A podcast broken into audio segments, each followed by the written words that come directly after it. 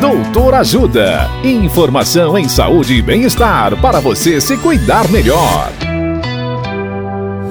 Nesta edição do Doutor Ajuda, vamos saber mais sobre hepatite B. O médico hepatologista Dr. Mário Pessoa nos fala o que é a hepatite B. Olá, ouvintes. A hepatite B é uma inflamação causada por um vírus chamado vírus da hepatite B. Estima-se que 1% dos brasileiros são infectados por esse vírus. Em algumas regiões do Brasil, esse número pode chegar a 5%, como na região amazônica.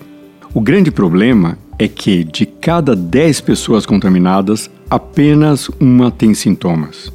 As outras 9 pessoas não sentem absolutamente nada. Não sentindo nada e tendo o vírus ativo no corpo, elas transmitem esse vírus para outras pessoas sem saber. Isso ocorre por até seis meses depois da contaminação, que é o tempo que consideramos como hepatite aguda. Após esse período, 95% dos adultos conseguem eliminar esse vírus e desenvolver um anticorpo que consideramos uma cura clínica. De cada 20 adultos que pegam a doença, em um o sistema imunológico não consegue eliminar o vírus e a doença passa para uma fase crônica. E se nada for feito e a doença progredir, o indivíduo pode chegar a ter uma cirrose ou mesmo um câncer de fígado.